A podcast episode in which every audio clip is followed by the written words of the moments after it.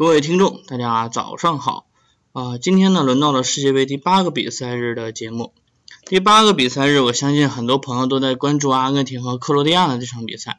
这场比赛呢，可能有些出乎意料啊！阿根廷在绝境当中没能够取胜啊，而且是输了一场零比三。在本届杯赛，零比三完全是个大比分。之前输过这样比分的球队只有巴拿马、沙特。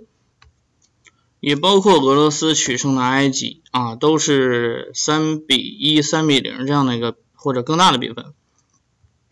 那阿根廷究竟为什么今天会是这样啊？超出很多人的预料呢？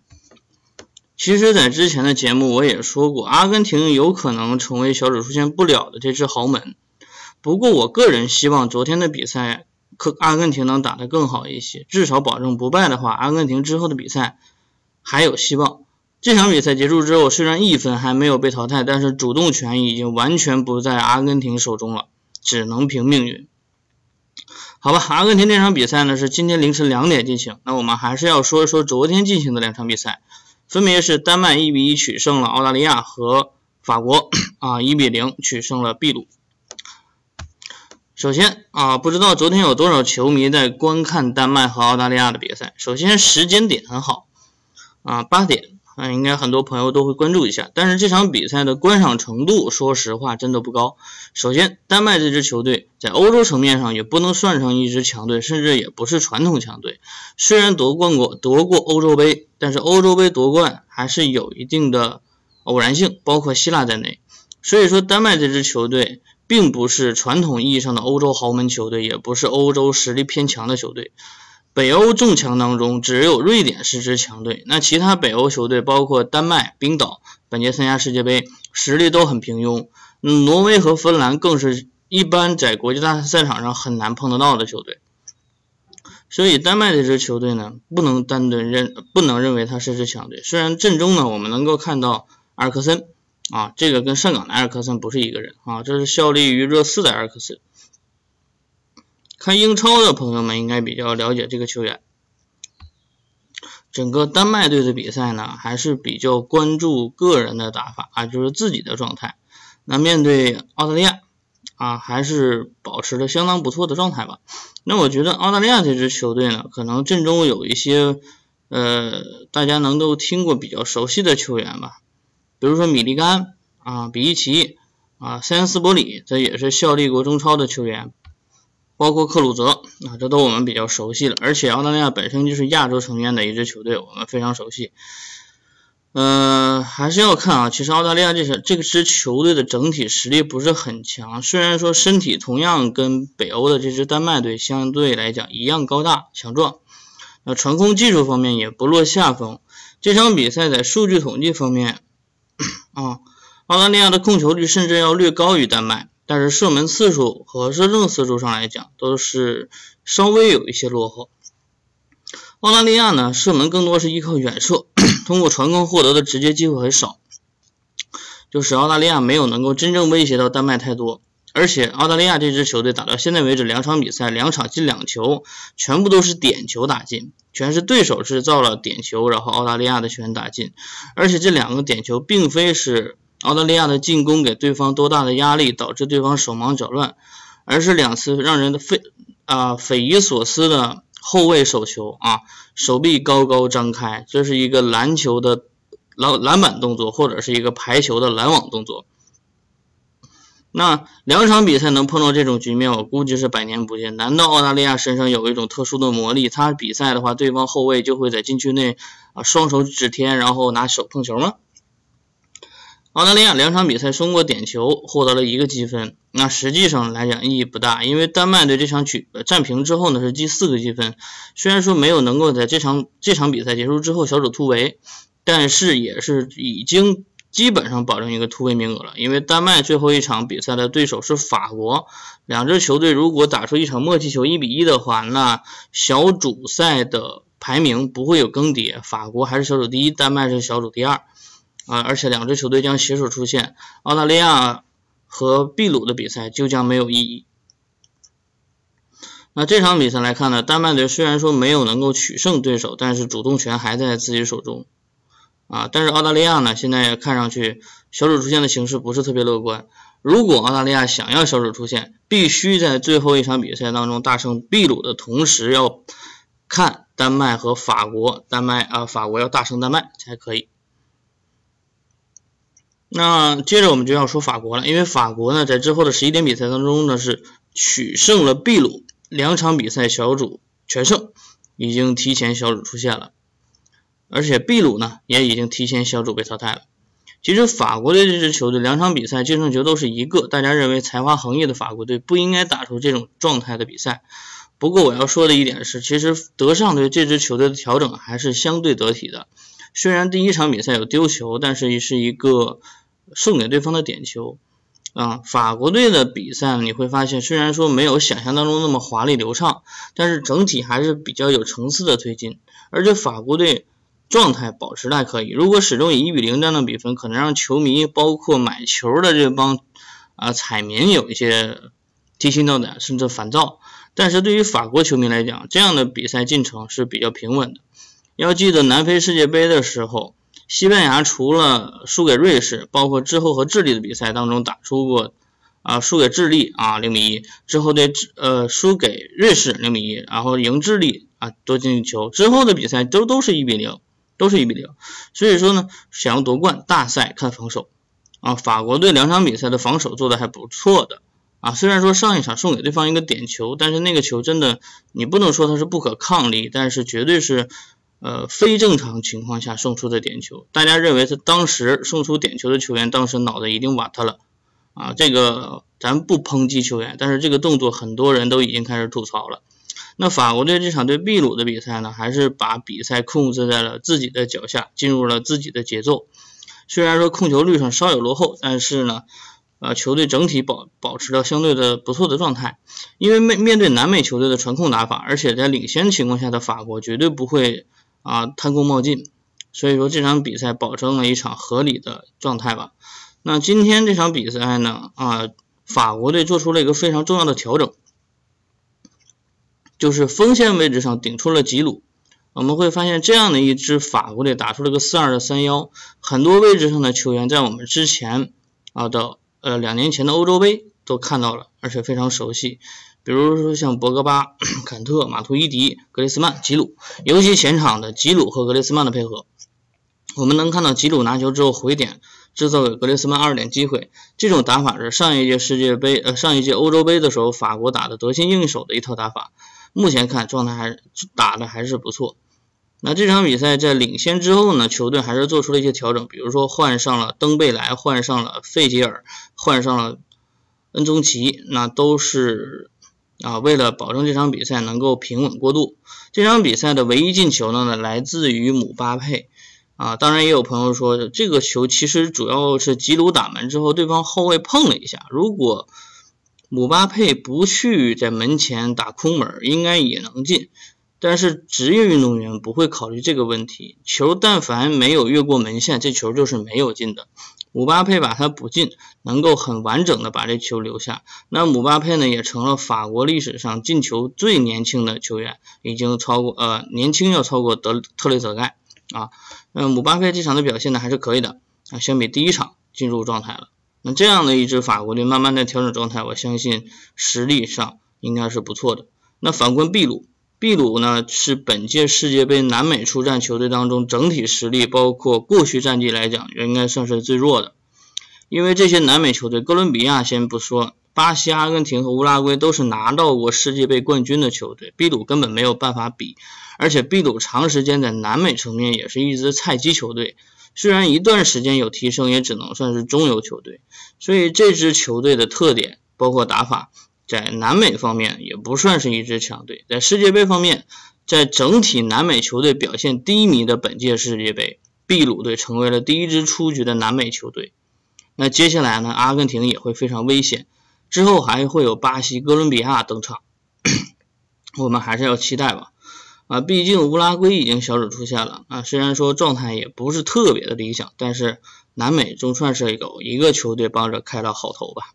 这场比赛的进程呢，其实不能说枯燥，但是我觉得法国在进一球之后呢，积极性方面就稍微差了一点不然也不会让秘鲁拿到那么多的控球率。所以我觉得这场比赛可说的东西不多，我们要把更多的时间留给阿根廷和克罗地亚的这场比赛。这场比赛，阿根廷零比三输给克罗地亚，很多球迷都是没有想到，我也在内。我觉得拼死一战的阿根廷这场比赛，以阿根廷队的整体实力，至少也能闷平吧。但是没有想到能输出这么大的一个比分。其实这场比赛我在看到下半场啊，阿根廷失误让对手打进第一球之后，我就不看了。因为我觉得阿根廷这样的一个状态真的是很难挽回了。其实确实如此啊，上半场其实阿根廷还可以，啊，稳住了状态，然后跟对方打对攻，呃，但是克罗地亚的防守还是要稍微好一些。那上半场呢，两支球队都没有占到便宜，但是直到下半场第五十三分钟，啊，阿根廷的门将出现了一次致命失误，老门将出现致命失误，让对手打进了一球，这球开始。阿根廷的局面就彻底被改变了。在说后两个球之前，我们要说一下这两支球队这场首发阵容当中做出的一些调整。首先，官方给出了阿根廷的排兵布阵方面是打出了三后卫、六中场、一前锋的位置。其实打的应该是一个三四二幺这样的阵型，其实不是特别常见，而且比赛的进程当中也不是这么打的。那这场比赛呢，阿根廷在球员位置上有很多的调整啊，首先。罗霍没有出现在后场位置上，也没有出也没有出现在首发当中，迪玛利亚也没有能够出场。还有就是，呃，整个阿根廷队的阵容当中啊，有三个球员做出了调整，还有就是比克利亚也没有出场。那整个克罗地亚呢，上一场赢球，赢球少调整，所以说克罗地亚在上一场比赛结束之后到这场比赛没有做出太大的调整，在阵型方面从四二三幺改成了四幺四幺。那唯一换掉的一个球员位置就是上一场比赛的克拉马里奇，这场比赛登场的是布罗佐维奇啊。当然，克拉马里奇在第五十七分钟的时候也被换上登场啊。所以说这场比赛呢，克罗地亚还是保持了上一场呃整体的一个情况吧。阿根廷做出调整之后，并没有发现这支球队现在好到哪里去，而且阿根廷在整场比赛进程进入到下半场之后，显然心态有点崩。第五十三分钟，雷比奇的这个意外进球呢，是让阿根廷有些措手不及。因为当时伊瓜因正要换下阿奎罗，这球进了之后，伊瓜因登场。那伊瓜因登场之后，紧紧接着两分钟之后，帕文又登场，球队决定加强进攻。其实这个是没有错误的一次选择，而且伊万因本身也是战术上要调整，因为发现阿奎罗在锋线上的作用不大，那更多是需要一个高中锋啊。伊瓜因能够帮助球队获得更多的机会，所以说这样的调整理所应当。但是我们要看啊，在之后的比赛当中，你会发现，呃，克罗地亚方面也在做一些调整，而且每次做出调整都是一个非常有意思的契机。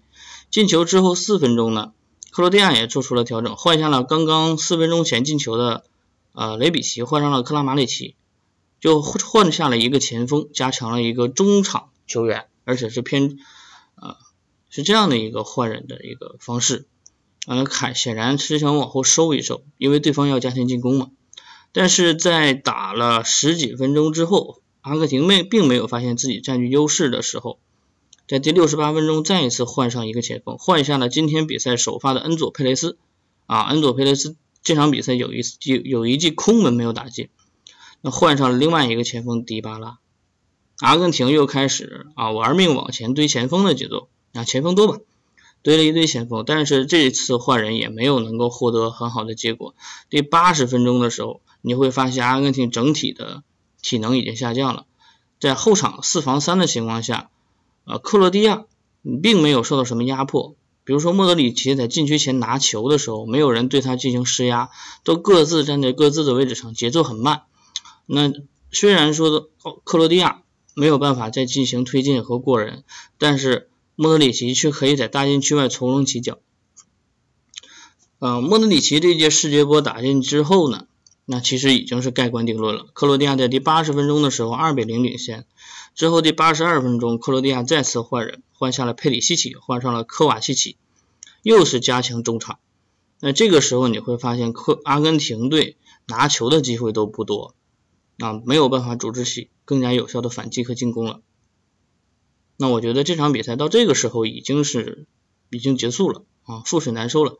就第九十一分钟拉基蒂奇这球呢，也也是克罗地亚在防守之下拿到反击机会，阿根廷已经是崩了，心态也已经崩了。阿根廷这场比赛呢，十脚打门仅有三脚打中，没有获得任何进球。那克罗地亚方面呢，是十七脚打门，八脚打中，拿到了三个进球。虽然说克罗地亚控球率低，射门次数是高出很多，但是要看克罗地亚其实有很多脚的是远射，真正能够威胁到对方球门的射门真的不是特别多。而且我觉得克罗地亚这场比赛的整体性，包括推进层次，包括战术安排，要高过阿根廷。阿根廷这场比赛怪谁呢？一定是怪教练了。我觉得很多球迷，包括媒体都会去抨击教练。梅西这场比赛并没有得到任何的支持，而且锋线上这一旦出现一个人，就是想要占据梅西的空间。梅西在阿根廷队当中踢得非常累，比 C 罗在葡萄牙还累。他在这支球队里不但要负责进球，还要负责组织传控。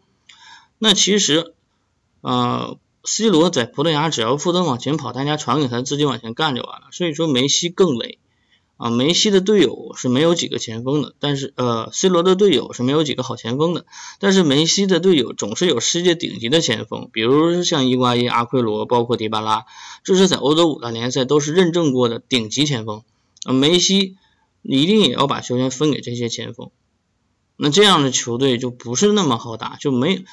呃，打好打好了就多点开花，打不好了就是就是乱传乱打。所以说，我觉得阿根廷队现在的形势大家都清楚，非常不乐观，因为命运已经不掌握在自己的手中。在尼日利亚和冰岛比赛之前，阿根廷积一分，那尼日利亚零分，冰岛一分。如果冰岛能在今天晚间的比赛取胜尼日利亚，那阿根廷最后一场比赛要大比分取胜尼日利亚的同时。还要冰岛输给克罗地亚，还要也是大比分，呃，不用太大的比分吧。所以我觉得阿根廷现在的命运根本就不在自己手里。如果尼日利亚能够取胜冰岛，那阿根廷需要的就是拿下尼日利亚，获得四个积分。那这样的话，命运还能把把握在自己手里多一些。所以说，对于阿根廷球迷以及阿根廷球员来讲，今天比赛尼日利亚和冰岛的比赛相当关键。极有可能左右阿根廷的命运。那说完了昨天三场比赛，就一定要说说今天这三场比赛了。这三场比赛大家可能关注度都不会高。首先，巴西和哥斯达黎加，大家能想到零二年世界杯吗？这两支球队的实力水平差距还是比较大的。巴西队本届世界杯的表现要还是不能说多好吧，因为首战战平了瑞士。但是面对同组其他两支对手，我觉得阿根廷还呃巴西还是有一定优势的。那巴西这场比赛的目标一定是要拿下哥斯达黎加，因为作为小组当中整体实力最弱的哥斯达黎加，又是相对熟悉的中北美地区球队，巴西没有理由不赢。这场比赛我猜巴西会取胜啊，巴西会取胜，咱就不说平啊，我就说巴西会取胜，当然有可能爆冷的可能性，但是我觉得巴西还是会取胜。尼日利亚和冰岛两支球队，我觉得很有意思。尼日利亚前攻能力一般，那面对密集防守的冰岛，尼日利亚应该也不会有太多的机会。这场比赛守平的可能性会比较大一点，或者说是被闷平的可能性大一点。如果冰岛打出反击，也有可能会取胜。所以从冰岛的角度来看，这场比赛应该不会输球，啊，就是不败。到明天凌晨呢，科塞尔维亚和瑞士的比赛，可能很多球迷也不会去着重关注，因为这支两支球队的实力状态真的一般。首先，塞尔维亚首战是赢了哥斯达黎加，对于球队来讲非常关键。瑞士首战逼平巴西，啊也是非常好的一个战绩。那这场比赛，如果塞尔维亚能够取胜瑞士，那塞尔维亚将会小组提前出线。那瑞士队呢，在最后一场比赛如果拿下哥斯达黎加，积四分。那如果巴西队今天沉船的话，瑞士队也会出现。所以说啊，塞尔维亚和瑞士的比赛也是比较关键的。那对于巴西来讲，一定是要拿下哥斯达黎加。那今天晚上到明天凌晨的几场比赛呢，其实可说的不多啊，所以说呢，我也不做太多预测了啊。我们要回顾的一下，就是我们到现在为止已经小组出线的球队。首先 A 组。俄罗斯和乌拉圭已经小组携手出线，现在只待最后一轮分出小组第一和第二。B 组方面呢，巴西、西班牙和葡萄牙同积四分，排在小组前两位，但是都没有能够明确小组出线，因为巴西、呃西班牙的最后一战对手是摩洛哥，葡萄牙最后一站是伊朗，如果伊朗能够取胜，伊朗是铁定会拿到一个小组出线名额。那这样，西班牙和葡萄牙将会一定有一支球队被挤掉，而且很有可能是葡萄牙。那 C 组当中呢，也有一支球队已经提前出现了，就是法国队。法国队积六分，已经领先排名第三的澳大利亚五分，已经提前小组出线。那丹麦队积四分啊，主动权抓在自己的手中。如果最后一场闷平法国，也能小组出线啊。当然，如果最后一场输给法国，那还要看之后澳大利亚队的表现。D 组呢，现在有两支有两支球队的比赛还没有进行，但是克罗地亚已经率先小组出现了。啊，两战全胜的克罗地亚进五球失零球，已经小组第一出线。目前看是小组第一，因为最后一轮有可能会有一些变化，但是我觉得变化不会太大，因为目前来看呢，阿根廷最后一战对尼日利亚最多积四分，冰岛最后一战最多也是积四分，所以说克罗地亚这场比赛啊，啊赢不赢也是小组第一了。目前出现的球队还是不少的，当然有人欢喜有人忧，很多球队已经离开了。啊，现在看呢，晋级的还是欧洲球队多一些。那毕竟是欧洲地区举办的世界杯，对时差、环境、气候都相对了解。另外，本身欧洲球队就是要高过其他大洲球队，啊，这也是一个特点。啊，截止现在晋级的非要非欧洲球队只有乌拉圭一支，那其他大洲。这届世界杯是否有小组能够突围的球队，还要接着往后看。那今天呢，就说这么多。那我们期待明天晚、今天晚上和明天凌晨的比赛之后，能给我们奉献出更精彩的比赛。那我们这期节目就告一段落，我们下期节目再会。